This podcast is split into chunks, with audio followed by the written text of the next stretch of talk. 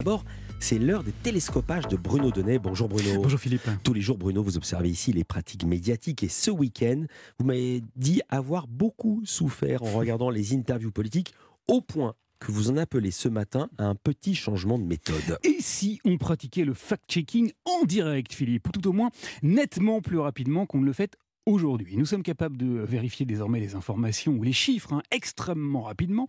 Seulement voilà, dans le cadre des interviews statutaires que pratiquent les grands médias, les politiques ne sont pratiquement jamais confrontés à leurs erreurs ou à leurs méconnaissances en direct et c'est fâcheux. Ce week-end, par exemple, j'en ai regardé deux. Samedi d'abord, j'ai écouté le président de la République, carrément, au 13h de TF1, évoquer l'impérieuse nécessité de reporter l'âge de départ à la retraite. Oui, nous devons faire cette réforme. Et je vais vous dire pourquoi. Parce que si on ne la fait pas, on laisse le système de retraite par répartition en danger. Une obligation qu'il a justifiée avec un argument massu. Toutes les études sérieuses le montrent.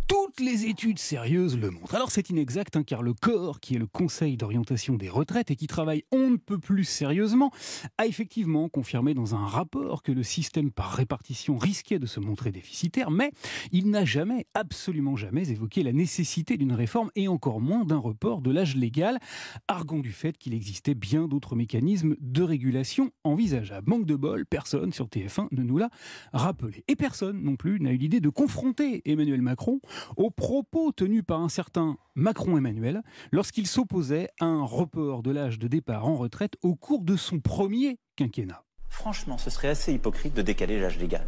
Je veux dire, quand aujourd'hui on est peu qualifié, quand on vit dans une région qui est en difficulté industrielle, quand on est soi-même en difficulté, qu'on a une carrière fracturée, Bon courage déjà pour arriver à 62 ans. Voilà, c'est vrai que ça serait hypocrite. Et puis, hier midi, j'ai vécu une deuxième déconvenue, car j'ai regardé la grande interview dominicale de BFM TV, cette fois, dans laquelle l'invité était le ministre de la Santé, François Braun. Il a évoqué la reprise importante des cas de Covid et le présentateur de l'émission, Jean-Baptiste Boursier, a eu la riche idée de l'interroger sur la question du Covid long. Est-ce que vous avez des chiffres d'ailleurs? Est-ce qu'on sait combien de Français sont touchés par le Covid long Le ministre a un peu euh, hésité et puis il lui a répondu ceci. Non, on ne sait pas précisément combien de, Français sont touchés.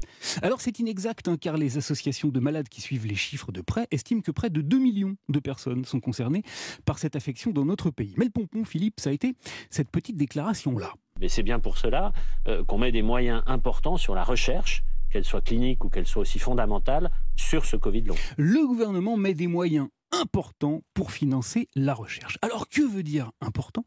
Est-ce que c'est vrai? À aucun moment le ministre n'a été contredit ou confronté aux chiffres. Et c'est dommage, car figurez-vous qu'après seulement quelques petites minutes de recherche, j'ai découvert que la France avait investi pas plus de 9 millions d'euros pour la recherche sur le Covid long. Alors à titre de comparaison, hein, la Grande-Bretagne a dépensé 50 millions de livres sterling, ça fait 6 fois plus, et les États-Unis 1,15 milliard de dollars. Cette fois, ça fait 120 fois plus, 120 fois plus que la France, d'où mon envie, cher Philippe, d'allouer des moyens importants au fact-checking en direct, histoire de confronter enfin les responsables politiques à leurs inconséquences et de les sortir de leur zone de confort. Merci beaucoup Bruno Donnet, c'est le retour de la langue de bois, ça me rappelle Georges Marchais, il avait prédit une fois une élection que le PC allait faire un bon score. Alors il a dit mais c'est quoi un bon score? Il a dit c'est le meilleur score possible.